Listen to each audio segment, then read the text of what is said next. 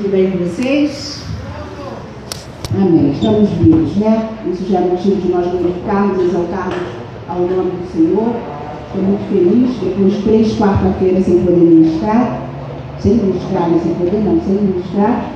Estamos voltando hoje para falarmos de assuntos muito pertinentes a esse tempo. Quem esteve aqui na última aula, levanta a mão. Glória a Deus. Glória a Deus, a maioria, né? A última aula nós falamos a respeito, finalizamos a respeito da tentação de Jesus. Nós estamos falando a respeito do governo de Deus, do reino de Deus. E na última aula nós falamos a respeito da tentação de Jesus. Está lá no livro de Mateus 4.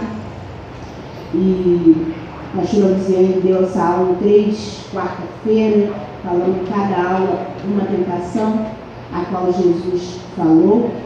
E a gente vem discorrendo a respeito do reino de Deus, né?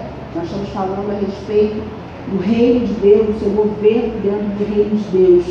E hoje a gente começa um novo módulo. Encerramos o semana passada e hoje a gente inicia um novo módulo que é a vida no reino de Deus.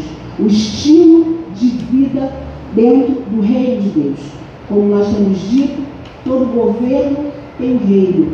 E se nós temos um governo, nós também vivemos baseado em um reino, baseado numa lei. E é isso que nós temos estudado ao longo dessas quarta-feira. E hoje nós vamos falar a respeito desse estilo de vida. É, quando a gente fala sobre estilo de vida, sobre estilo de reino, a gente traz a memória do Sermão do Monte, né? Começa lá no capítulo 5, 6, 7, Jesus falando a respeito do Sermão do Monte. E hoje eu vou ministrar a respeito do capítulo 6. O nosso projetor não está funcionando, mas eu quero que você esteja com a sua Bíblia aí aberta. Logo, logo eu vou pedir para que você abra no livro de Mateus, capítulo 6. Mas antes, deixa eu dar uma introdução a vocês a respeito dos ensinamentos de Jesus. Em todo tempo, a intenção de Cristo era ensinar os seus discípulos como viver nessa terra. A todo tempo nós vamos ver Jesus trazendo para os discípulos uma nova mentalidade, um novo pensar, um novo estilo de vida. E nós estamos falando aqui ao longo das nossas aulas que uma mentalidade mudada, ela muda também o comportamento. E um comportamento mudado abre portais. Todas as vezes que a nossa mente é transformada, todas as vezes que a nossa mente, a nossa mentalidade ela é transformada, ela modela o nosso comportamento e, consequentemente, ela vai abrir portais portais tanto para o reino espiritual quanto para o reino das trevas. A gente tem estudado a falar a respeito desse comportamento. E a nossa intenção na escola bíblica nada mais é do que trazer a você uma mudança de mentalidade, para que haja uma transformação de vida e para que você de fato, de verdade, entenda quem é que governa sobre a sua vida. Nós só estamos fazendo isso porque nós aprendemos com Cristo. Em todo o ministério de Cristo, nós vemos ele ensinando, ensinando a respeito de quê, Kátia? A respeito do reino de Deus, a respeito dessa nova vida com Cristo, a respeito de ainda que estejamos vivendo numa terra perversa, ainda assim é possível vivermos uma vida de santidade, de mudança, de transformação. Só que essa mudança e essa vida a qual Jesus veio nos ensinar é uma vida de ponta cabeça, porque na verdade ela confronta as realidades atuais. Então, quando eu começo a ler o livro de Mateus, no capítulo 6, no capítulo 7, é um discurso a qual Jesus vai falar sobre esse sobre essa, essas bem-aventuranças ou chamado sermão do monte. E aí ele começa a discorrer sobre essa prática moral. No capítulo 6, já no capítulo 7, ele vai começar a falar de uma prática, uma, de uma vida prática. Ele começa a te ensinar e a nos ensinar a respeito dessa vida prática. E é o que nós vamos falar hoje. E é tão interessante que quando ele começa a discorrer a respeito disso, ele começa a desenvolver esse estilo de vida e descreve nesses dois capítulos de Mateus 6 e 7, é, descrevendo essa, essa, essa prática de vida e ele começa a nos ensinar como nos portar dentro dessa realidade de reino. Mas antes que eu comece entre na onde eu quero entrar nessa noite, onde nós queremos entrar nessa noite, eu queria te fazer uma pergunta. Não precisa responder, uma pergunta retórica, você não precisa responder. Se eu te perguntasse hoje, João, Maria, quando, quando é, me dá o nome de uma pessoa bem sucedida para você, uma pessoa que você olha para ela e fala: caramba, essa pessoa é uma pessoa bem sucedida. Você consegue pensar em alguém? Quem consegue, levanta a mão. Quem não levantou é porque não consegue ou porque não quer levantar a mão mesmo? É Quem não pensou em ninguém, levanta a mão.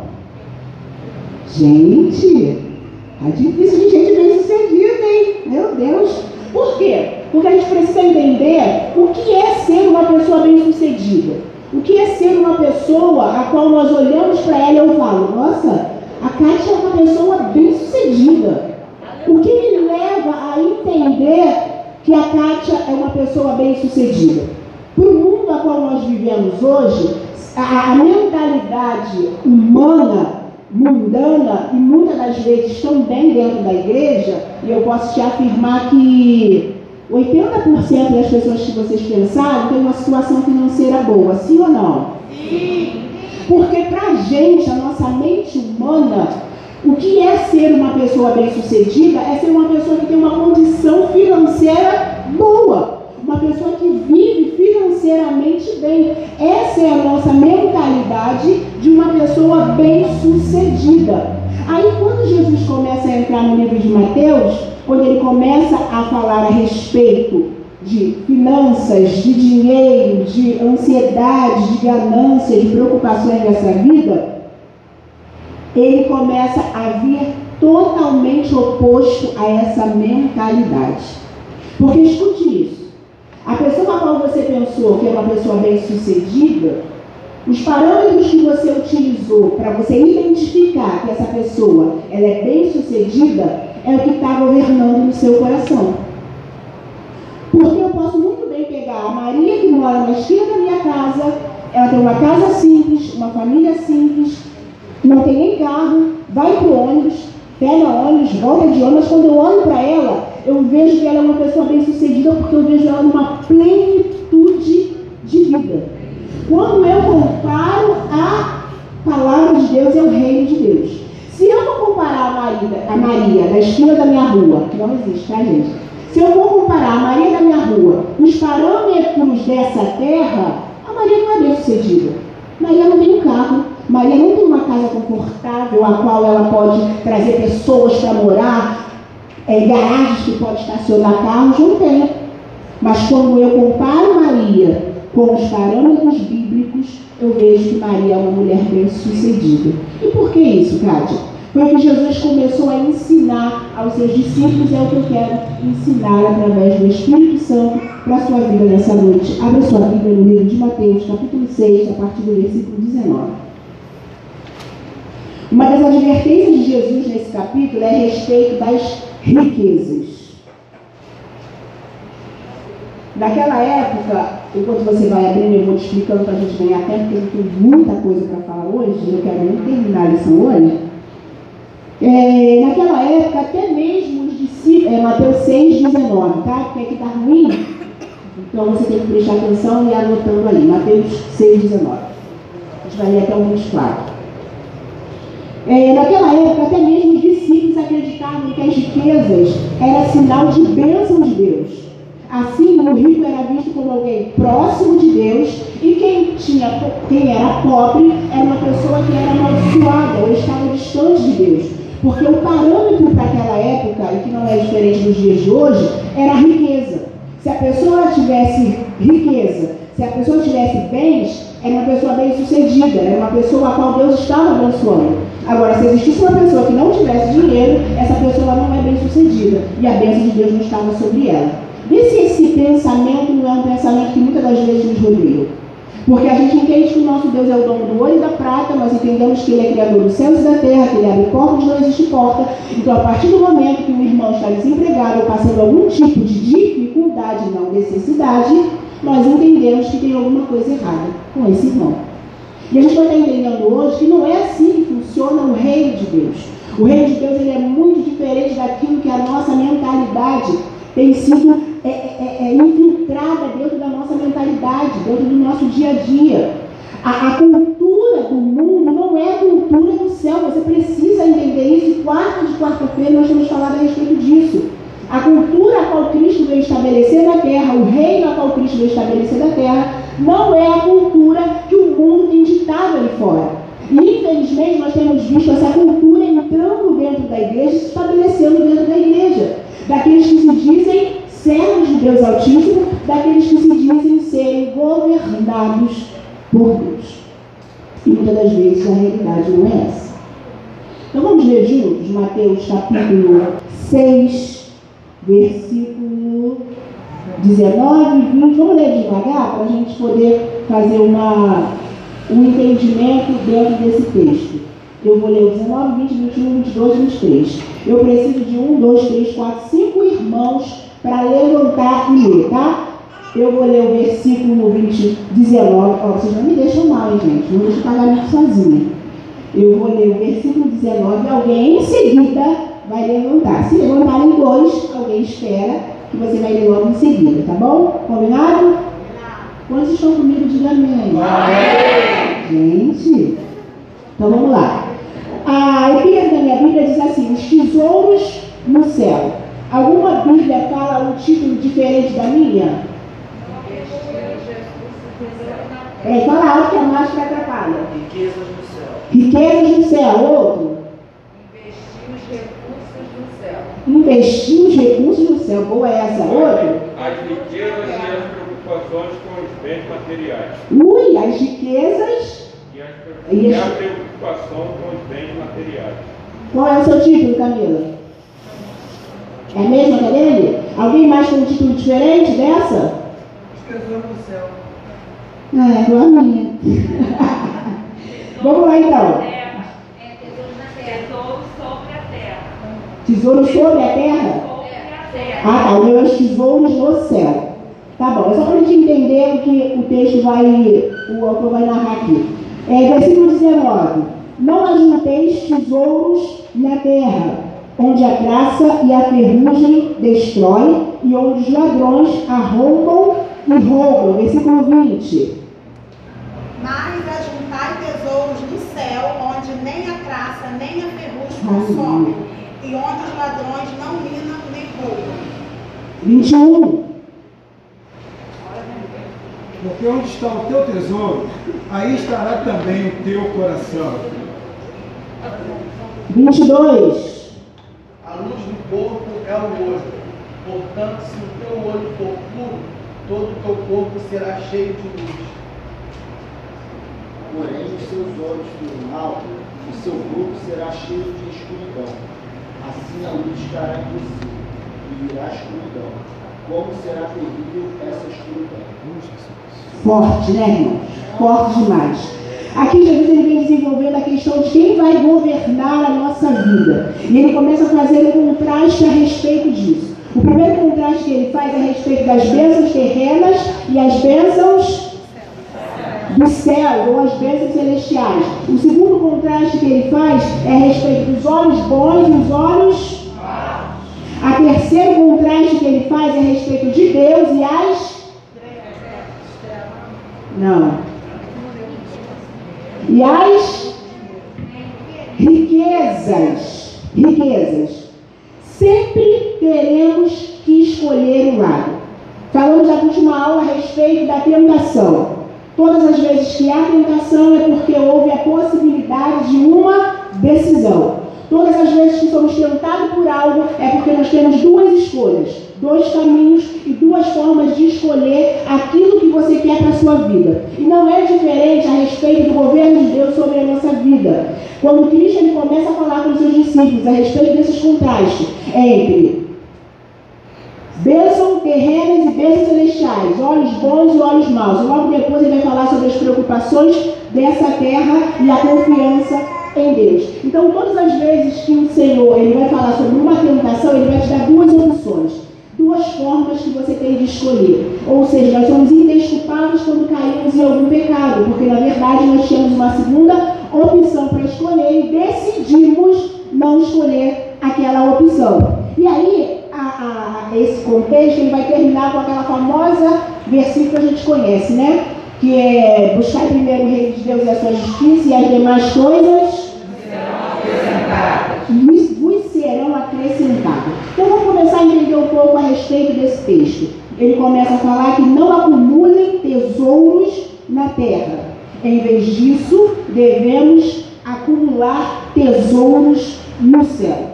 E é lindo, porque quando ele fala sobre tesouros, o que seria tesouros?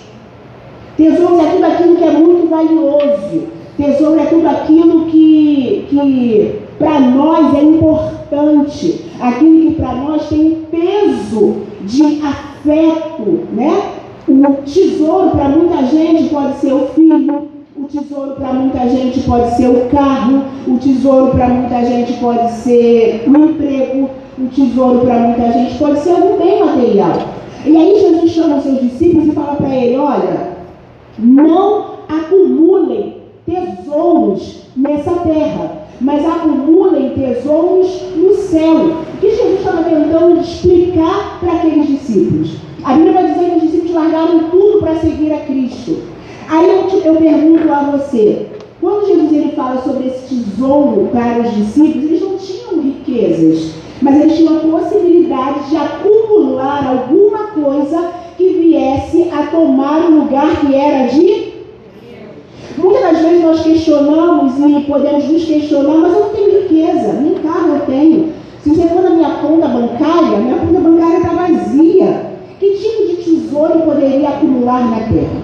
Quando Cristo vai começar a falar com os discípulos e ensinar eles a respeito desse tesouro, Cristo fala para eles de um tesouro que vai ocupar o coração dele. Porque na verdade sobre a tua vida existem governos. E você precisa decidir qual é o governo está sobre a sua vida. E aí ele começa a discorrer a respeito disso. E o enfoque dele é ele, ele fala sobre isso e ele explica. O enfoque no sucesso material obscurece a visão e torna o coração dividido. Aí quando ele vem falando sobre os olhos, que os olhos, ele é a lâmpada do corpo são os olhos. Se os teus olhos forem bons, todo o seu corpo terá luz. É por quê, gente? Porque toda cobiça, ela começa pelo quê? Tudo aquilo que você olha é o que você vai desejar. Eu amo bolo de cenoura com chocolate. Eu estou de dieta. Eu falo que eu não quero comer. Mas se você trouxer um bolo de cenoura com chocolate, os meus olhos olharem, o que, é que vai acontecer? O desejo vai ser aguçado. E eu vou desejar comer aquilo. Quando Mateus ele começa a falar aqui que a lâmpada do corpo são os olhos, se os teus olhos forem bons, todo o teu corpo será luz, porque os olhos é a entrada do nosso corpo. O que você tem olhado, o que você tem visto, o que você tem cobiçado, o que você tem olhado é o que você tem cobiçado. O que você tem cobiçado tem tomado lugar dentro do seu coração. Hoje nós temos uma facilidade de contaminar os nossos olhos através das redes sociais, por exemplo. Porque nas redes sociais a gente vê muita coisa. A gente consegue enxergar a vida de muitas pessoas, ainda que essa vida não seja verdadeira. Mas quantas pessoas, ao olharem alguma coisa na rede social, não desejou aquilo? Quantas pessoas, ao olharem uma foto, um carro, um, um bolo, uma comida, não desejou aquilo? Por quê? Porque os nossos olhos ele têm esse poder. Ele tem o poder de trazer para dentro de nós um desejo. Os nossos olhos têm o poder de trazer para nós tanto as trevas como a luz. Tanto que ele fala: se o teu olho for bom, o seu corpo terá luz. Mas se o teu olho for, mas porém, se os teus olhos forem maus, todo o teu corpo estará em trevas. Aí olha só que coisa linda. Portanto, se a luz que em ti há são trevas, que grandes são essas trevas? Como pode uma luz ser trevas? Porque escuta, a gente precisa ler e entender o que a gente está lendo. Se, porém, os teus olhos forem maus, todo o teu corpo estará em trevas, beleza? Portanto, se a luz que em ti há são trevas, quão grandes são essas trevas? Porque você sabia que tem pessoas que estão alimentando coisas dentro dela achando que é luz? Tem pessoas fazendo muita coisa achando que é certo, mas são trevas, pastor Deus. Por isso o Mateus está falando aqui que a luz que está, a luz que em ti há são trevas. Porque você recebe como luz, mas quando ela entra dentro de você, ela é treva.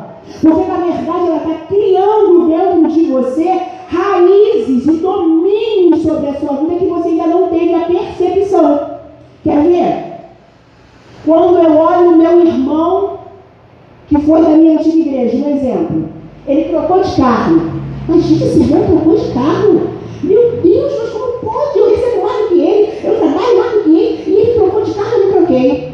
A primeira oportunidade que você tiver de trocar o seu carro, mesmo sem poder, você vai trocar.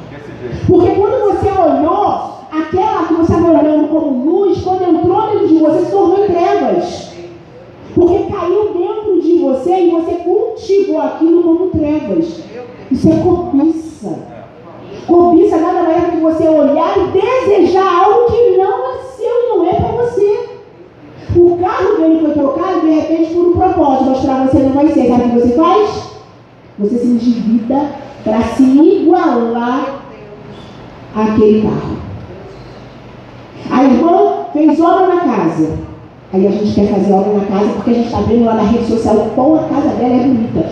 Mas só que não chegou o seu tempo de fazer obra na sua casa. Só que porque você deixou aquilo que deveria ser dela entrar em você como uma luz, mas Kátia, não tem nada a ver. Eu olhei e queria, poxa, minha casa está precisando também.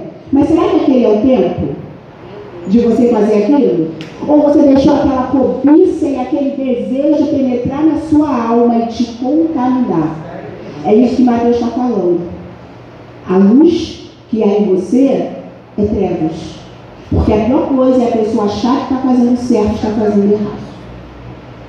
Mas nessa noite o Espírito Santo de Deus nos trouxe aqui para nos fazer identificar que tipo de luz os nossos olhos têm visto. Obrigado. Que tipo de luz tem entrado dentro de nós? Tem se tornado trevas ou tem se tornado luz? E posso dizer que está longe da gente não, irmãos. Não está longe da gente. Quando eu mesmo já desejei, às vezes a gente. Ah, aqui, ó, essa, essa mulher aqui. O celular dela, todo lugar que a gente quer ir, ela quer tirar foto com o quê? O celular dela. Que a câmera dela é. Aí sabe o que eu falei? Quando eu comprar, meu próximo celular vai ser igual da caixa, porque a câmera dela é boa. Se eu não tiver domínio próprio, na primeira promoção que tiver, eu vou enviar o meu cartão e vou comprar o celular igual da Kátia. Aí sabe o que vai acontecer? Vou me encher de dívida, porque eu não preciso de um celular igual da Kátia. Mas quando eu olhei para o celular dela e desejei a câmera que ela tinha, aquilo que seria para ser luz em mim se tornou trevas, porque eu saí do propósito a qual o Senhor tinha me colocado. E aí eu começo a me enfiar em dívidas atrás de dívidas. Escuta o que eu estou te dizendo. O Senhor nos trouxe aqui nessa noite para nos libertar das amarras que Satanás e seus demônios têm tentado trazer sobre a nossa vida. Que tipo de amarras são essa, Kátia? Cobiça, ganância, querer colocar sua mão onde você não consegue alcançar e depois querer colocar a culpa em Deus. Que Deus não me prospera, que Deus não me abençoa, porque a vida de fulano é assim, porque a minha vida é assada. Mas só que para cada um Deus tem uma porção. Você precisa sair aqui nessa noite orando ao Senhor, a mesma oração que alguém fez no livro de Provérbios, capítulo 30. Senhor, não me dê riqueza para que eu não venha esquecer quem tu és.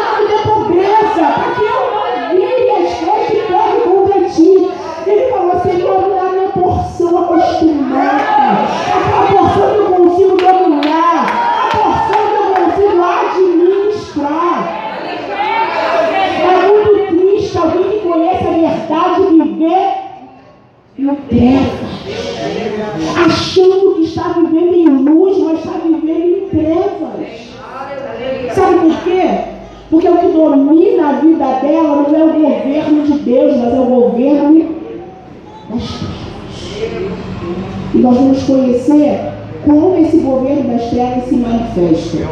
Quando Jesus ele vai falar a respeito de dinheiro, a respeito de riqueza, você vai ouvir muito isso nessas aulas. A gente acha que dinheiro é algo que não se deve falar na igreja. A gente acha que riquezas é algo que não se deve falar neles.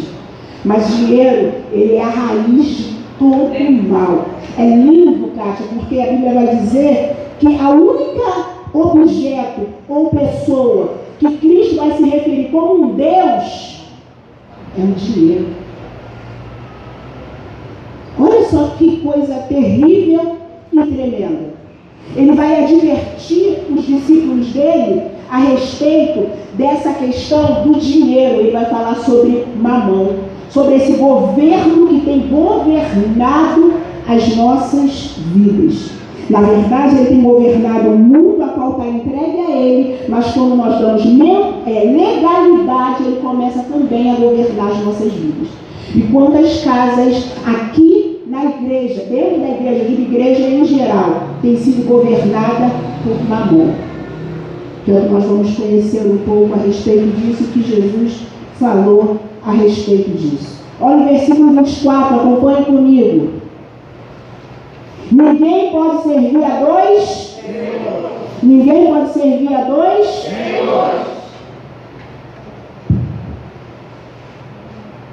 Ou há de odiar a um e amar o outro. Ou se devotará a um e desprezará o outro. Não, pode, não podeis servir a Deus e as riquezas. Uns falam mamão, outros falam riquezas.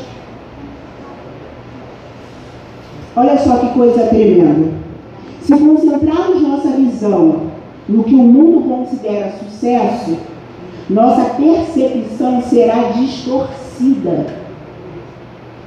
A luz da revelação de Deus a respeito dessa realidade, ela é bloqueada, ela fica sufocada.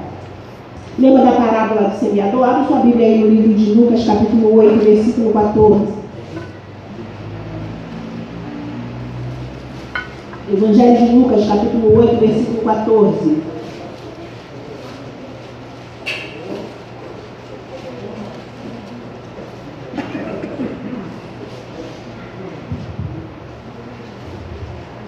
Quem achou pode ler, por favor, Lucas 8, versículo 14. Quem ainda não leu, pode ler por gentileza. Aqui caiu entre espinhos, são os que serviram, no decorrer dos dias, foram sufocados com cuidado, os cuidados de riquezas e deleites da vida. Os seus frutos não chegam a amadurecer.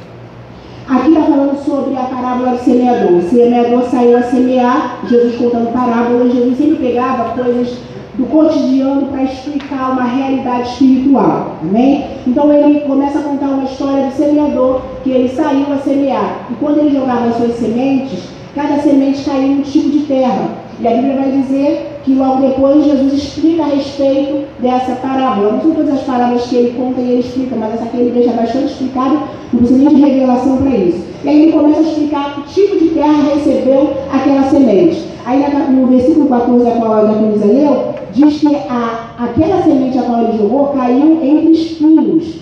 São aquelas pessoas que elas entram na igreja, elas ouvem a palavra, mas com o passar dos dias, elas são sufocadas com os cuidados, riquezas e deleites da vida. E seus frutos não chegam a amadurecer. Você conhece alguém assim?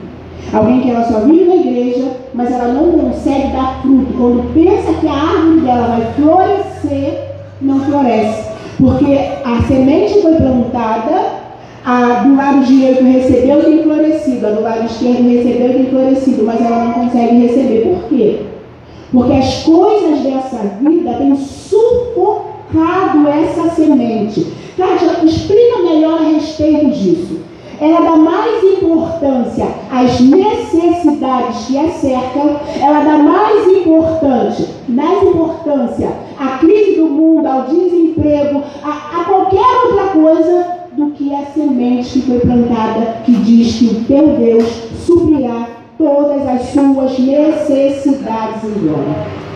Eu posso ficar aqui até 10 horas da noite, levantando a tua moral e te falando a respeito da palavra de Deus, que Deus ele é supridor, que Deus é provedor, que Deus é fiel, que Deus abre porta onde não existe porta, que você daqui com a sua fé lá em cima.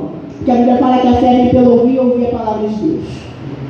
Mas chegando lá fora, você não conserva essa semente. O que você ouve, o que você vê, a realidade do cenário que você vive, sufoca esse entendimento.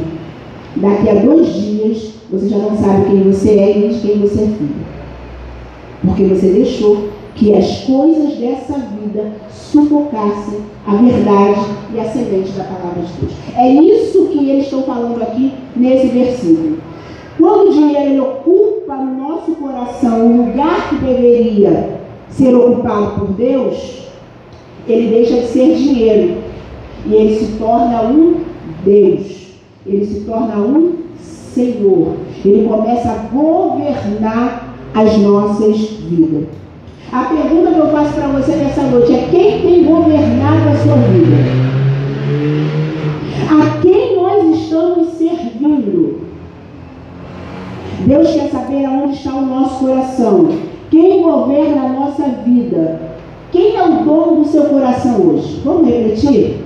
Quando eu li, quando eu comecei a estudar isso, eu falei, ai, ah, tranquilo. Mas aí o Espírito Santo de Deus começou a fazer algumas perguntas para mim e eu quero compartilhar com você. O que tira o teu sono? O que te deixa atribulada? quando a, a sua conta ou o seu aluguel está atrasado, ou quando a porta de emprego se fecha, como fica o seu coração? Quando você não consegue suprir uma necessidade, ou melhor, uma, uma vontade do seu filho, a gente precisa entender e refletir a respeito de algo. A gente acha que o dinheiro só domina aqueles que têm, que são ricos, que tem 10, 11 carros, mas muitas das vezes esse dinheiro, essa, esse sistema demoníaco chamado mamon, tem dominado muitas das vezes a nossa vida e tem tirado a nossa paz. Creio que não é só eu. Hoje eu venci, venci em Deus com muita lágrima e graças a Deus meu marido veio hoje para confirmar isso. Irmão, se eu tivesse uma conta para pagar e não o mês não fechasse, coitado do meu marido de mim. Porque eu não conseguia dormir, eu ficava estressada, eu ficava mal-humorada, eu ficava de uma forma que eu esquecia quem era que governava sobre mim. Será que tem alguém aqui nessa noite que tem vivido isso? Nós precisamos entender uma coisa: a gente está vivendo um tempo muito terrível e tremendo ao mesmo tempo.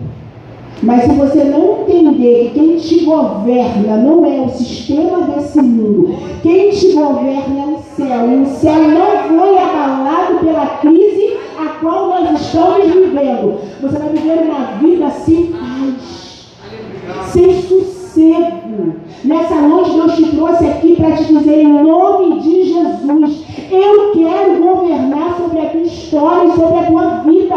Hoje você precisa decidir quem governará a sua história. Eu escrevi algo aqui muito tremendo e terrível.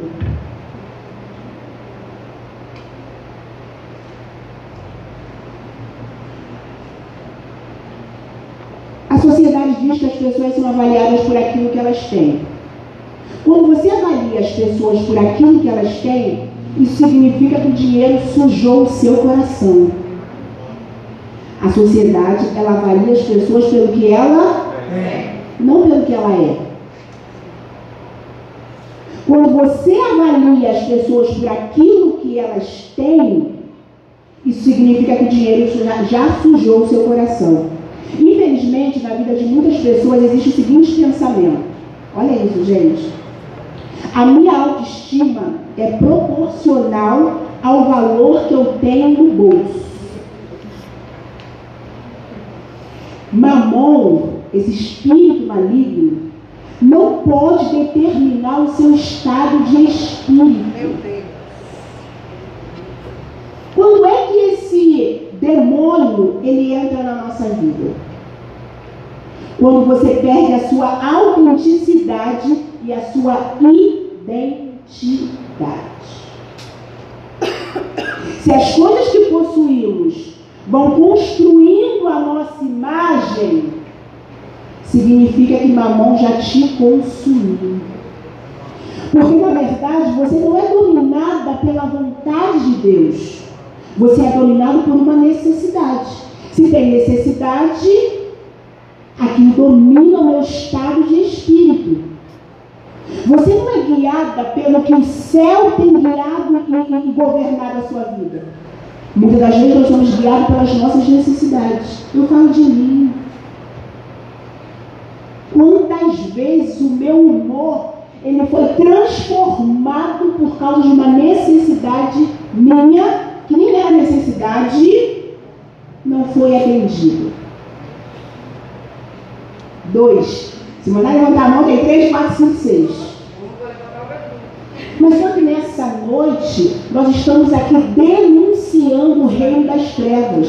Chega de viver submisso a esse reino. O Senhor tem nos chamado a viver um reino governado pelo Deus dos céus. Mas, Kátia, isso não é fácil.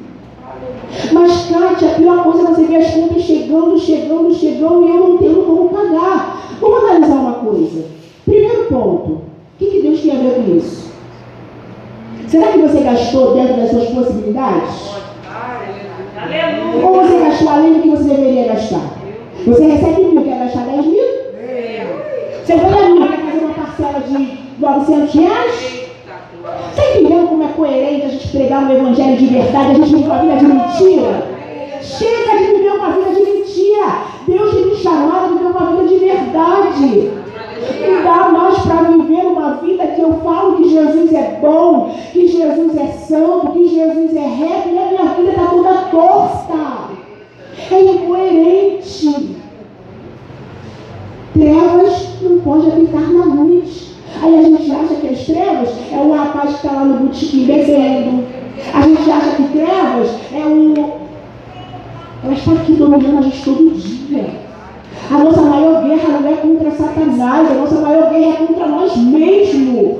Esse eu que está aqui dentro é a nossa maior guerra. Escuta o que eu vou te dizer em nome de Jesus. Satanás não quer te tirar da igreja. Satanás quer te tirar dentro da igreja, mas escravo dele. Ele quer te aqui dentro, achando que você está bem, mas você está mal. A estratégia do diabo nesses últimos dias não é desviar ninguém, meus filhos. Não é botar você lá na boca de fumo de novo, na prostituição. Não, é deixar você aqui, ó, como religioso. Crente, crente que está abafando, mas a vida toda torta. Aí sabe o que ele vai falar para você? Na tua vida nada acontece. Olha a casa que você mora. Olha o carro que você tem. Olha a sua geladeira como é que está. Aí começa, aí você fica dentro da igreja atribulado. Aí quando sai, sai atribulado, mais desviado do diabo. Porque sai falando mal da igreja, falando mal dos crentes, mas porque você está em trevas, vivendo num ambiente de luz. Mas a sua mentalidade não foi mudada. Mentalidade mudada muda comportamento. E comportamento vai mudar o quê? Quem governa a tua vida. Aí a gente enche a boca dizendo que Deus governa a minha vida, mas que está governando a minha vida são as circunstâncias que eu vivo. De que se queixará o homem? O que a gente tem se queixado?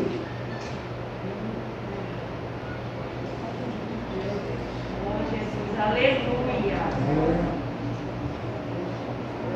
Quando Jesus vai falar desse tesouro, que ele fala que a gente não deve acumular tesouros na terra, e sim tesouros no céu, ele está dizendo para mim e para você, você precisa começar a se atentar naquilo que é invisível. Porque aquilo que é visível é corrupto. O ladrão pode roubar. Gente, em nome de Jesus, é uma realidade muito clara. Tem gente que acaba o clima da casa. Se o filho pega o celular e o celular cai no chão. Se a mulher bate a porta do carro mais forte, se o carro for arranhado, se, se a roupa que a minha irmã pegou em casa, ela usou e rasgou. A gente muda o ambiente por causa de coisas que são passageiras. A gente está muito preso às coisas dessa terra. Você está esquecendo que você está aqui de passagem. Jesus não te criou para a tua eternidade ser na terra. Existe uma eternidade que te espera. Aqui é só uma passagem, um treinamento para aquilo que você vai viver lá. Só que a gente está iludido. A gente está iludido com essa terra. A gente está iludido com as coisas que são faltadas, que o ladrão pode vir roubar. Aí eu me deprimo porque eu ainda não consegui comprar um carro, eu me deprimo porque eu ainda não consegui fazer, eu me deprimo porque eu não consegui comprar, eu me deprimo porque eu não consegui botar, eu me deprimo em nome de Jesus. Que evangelho é esse que nós estamos vivendo? Movido a circunstâncias, movido a necessidades, não a propósito. Você precisa sair daqui entendendo isso nessa noite. Você precisa sair daqui decidindo quem tem governado a sua história, a sua vida. Chega de crentes oprimidos dentro da igreja. Crentes que não têm paz, pastora Verônica. Eu falei para Deus que eu não aceito mais isso na minha vida. A Bíblia diz que todas as minhas ansiedades devem ser conhecidas diante de Deus com oração, súplicas e ações de graça. Aí vai dizer Filipenses 4, aí vai dizer, e a paz mente o meu coração. Aleluia. Guardará minha mente o meu coração. O que, que você tem feito com as suas ansiedades, com os seus desejos, com as suas vontades? Faz conhecida diante de Deus e vai dormir, deixa que Ele cuida. Enquanto você não entender que o governo a tua vida tem a, a tua vida nas mãos, Ele conhece o teu hoje, conhece o teu amanhã. Hoje você está vivo, mas você pode estar morto. E está se preocupando com coisas que vão ficar aqui nessa terra. Glória a Jesus. Aleluia. Eu tinha uma tia que, gente, ela morava sozinha. E ela tinha muita roupa, muito móvel, muita coisa, só que ninguém podia entrar na casa dela. Porque se entrasse, podia ver e, ela, e, ela, e a gente podia pedir. E ela vivia uma vida muito oprimida, mas eu não sabia que era tão oprimida quando ela morreu. Quando ela morreu, ela só tinha um filho, e dela teve coragem, eu e minhas irmãs fomos, fomos lá arrumar a casa dela. E, gente, que tristeza. Móveis novos, roupas com etiqueta, sapatos novos, coisas escondidas, escondidas, coisas. Eu falei, meu Deus, por que eu não compartilho isso? Kátia, é pecado eu ter em abundância? Kátia, é pecado eu ter riqueza? Não! Pecado é você morrer assim! Porque gente do teu lado precisando, sai tocando, tocando, escondendo, escondendo. Para que dez sapatos? Para que dez brincos? Gente, em nome de Jesus, eu me liberto, eu preciso passar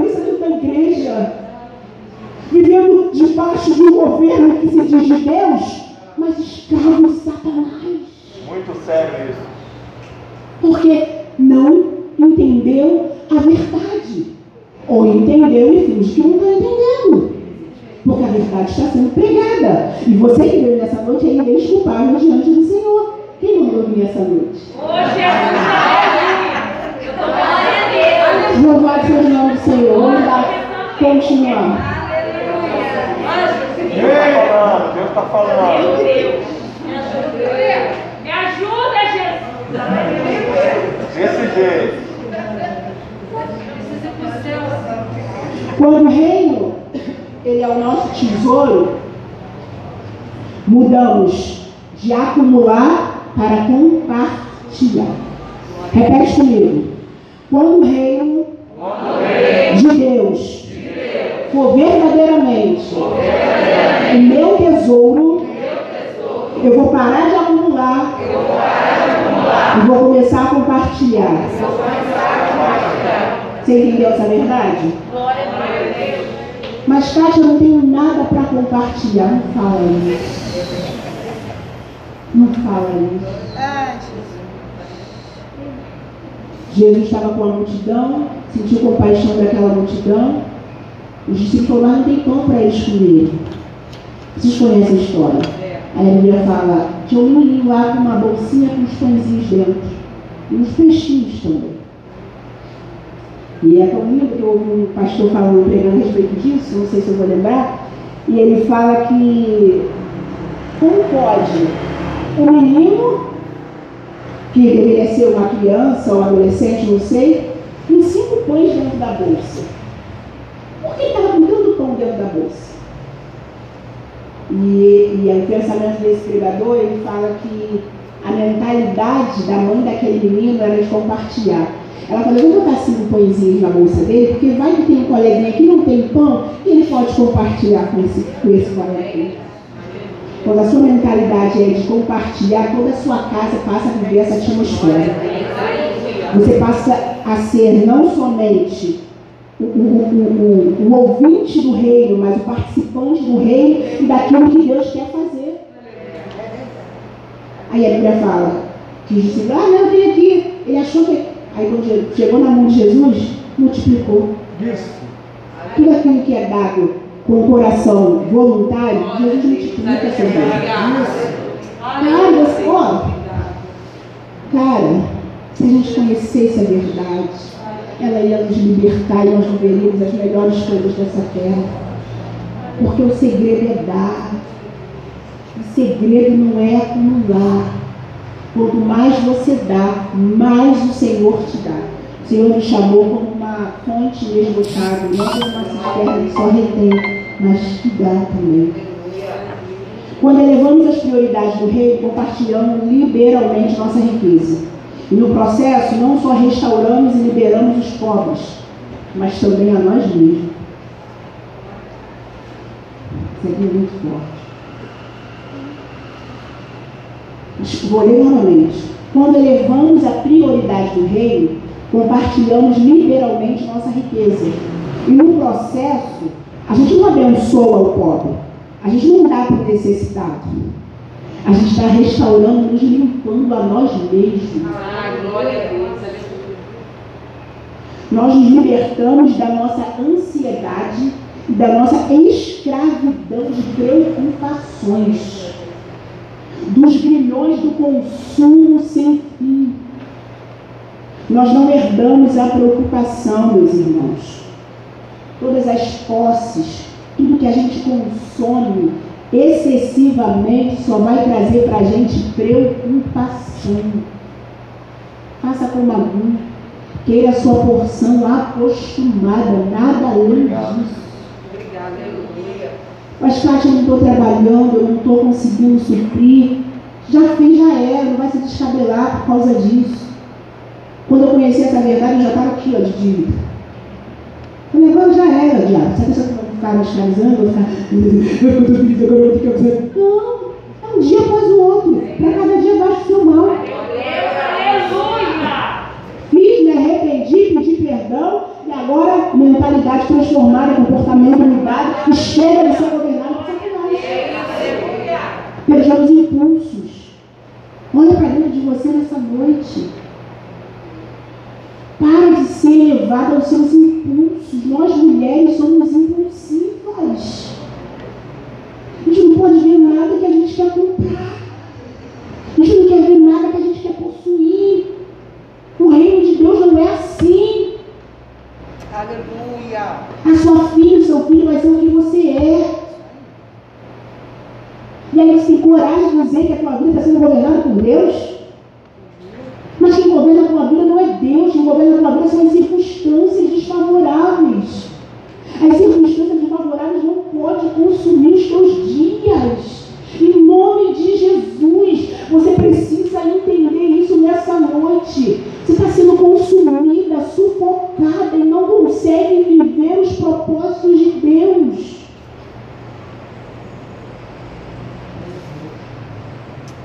Aí ele termina no versículo que nós lemos Mateus capítulo 6. Falando sobre esse Senhor. Aí eu escrevi algumas coisas aqui que diz assim: Não devemos considerar as coisas terrenas como as melhores, ou as mais valiosas em si mesmo, nem as mais proveitosas para nós. Não devemos cobiçar a abundância destas coisas e tomar posse dela cada vez mais e acrescentando coisas e coisas e coisas e coisas e coisas. Como fazem os homens com aquilo que é seu tesouro. Eles nunca sabem quando é suficiente. Eles nunca sabem quando eles estão satisfeitos. Se ele compra um celular Samsung, a última geração, daqui a um tempo ele vai querer o. Sei lá, nem conheço um celular. Ele vai querer outra coisa. Se a gente comprou um carro da Capuz e a gente vai sempre assim. Porque isso move a nossa vida.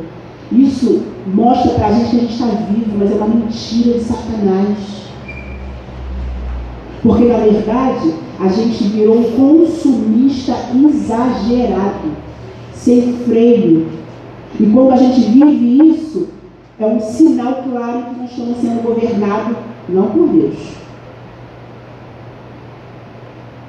Não devemos confiar nas coisas terrenas para o futuro, para serem a nossa segurança e suprimento no tempo vir. Não devemos dizer um ao outro, não devemos dizer ao outro, tu és a minha esperança. Em quem você tem colocado a sua esperança? De verdade, de verdade. Seja sincero com você. A sua esperança hoje, de amanhã você ter o que dá ao seu filho, qual a sua esperança? É o seu emprego? E se Deus fechar a tua porta hoje? E se você ficar doente, não conseguir mais trabalhar? A gente está colocando a nossa força nesse braço. A minha esperança é o meu emprego. Porque enquanto eu tenho emprego, eu estou comendo e estou bebendo. Mentira. A minha esperança tem que estar no Senhor. Porque amanhã a porta pode se fechar. E aí? A minha esperança vai se esvair. Quantos nessa pandemia ficaram desempregados? Quantos nessa pandemia perderam os seus bens? E se não tiver uma mente sadia e um coração sadio, pira! Quantos estão cometendo suicídio? Quantos estão roubando? Deus hoje nos reuniu aqui para nos despertar para uma realidade a qual nós Você precisa decidir hoje quem governa a tua vida. São as suas emoções ou é o Deus que pode todas as coisas? Você precisa entender e decidir hoje quem governa a tua vida. É Mamon com as suas propostas ou é o Rei dos Reis e Senhor dos Senhores? Eu sei que não é fácil, mas evangelho não é para fraco, evangelho é para até porque você serve a um Deus que você não vê. Quando nós éramos da católica, do espiritismo, descia uma entidade, a católica tinha umas imagens, mas aqui, evangelho é isso. Eu não vejo, mas eu creio. Mas como você traga essa verdade para o seu dia a dia? Porque com a boca a gente professa uma coisa, mas a nossa realidade é outra. Chega, gente. Já deu. Jesus está voltando. As pessoas não têm noção do que nos espera amanhã. Eu não tenho noção do que nos espera amanhã. Você não tem noção do que te espera amanhã. E se você morrer hoje? Será que você cumpriu todos os propósitos que Deus tem para a sua vida? Ou você ficou preocupada com as suas dívidas, preocupada com o teu umbigo, preocupada, preocupada, preocupada, preocupada, preocupada? Olha só o contraste que, que nós escrevemos aqui. Se soubermos o que somos e considerarmos a nós mesmos, se conhecermos para o que fomos feitos, qual a dimensão da nossa capacidade e a duração da nossa continuidade, e que a nossa alma corresponde a nós mesmos, veremos que é tolice acumular os tesouros dessa terra. Aqui está um bom motivo porque não devemos olhar para as coisas terrenas como nosso tesouro. Porque ele está sujeito a perdas, a corrupção. Aquilo que é considerado tesouro na terra, a graça, a ferrugem pode consumir. A mão violenta pode roubar. Nada pode ser acumulado de forma segura. Qualquer riqueza material pode ser subtraída. É loucura, é suicídio fazer do nosso tesouro algo que pode ser facilmente roubado. Ajuntais tesouro no céu. Devemos fazer das alegrias, das nossas glórias, exatamente o que eu acabei de dizer, baseado nas coisas que são eternas e não nas coisas que são passageiras. Abra sua Bíblia para a gente terminar. 2 Coríntios capítulo 4, versículo 18. Segundo livro, Coríntios capítulo 4, versículo 18.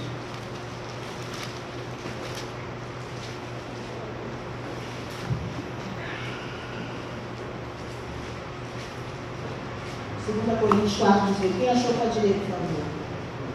Não atentando nós nas coisas que se veem, mas nas que não, mas, mas nas que se não veem, porque as que se veem são temporais e as que se não vê são eternas.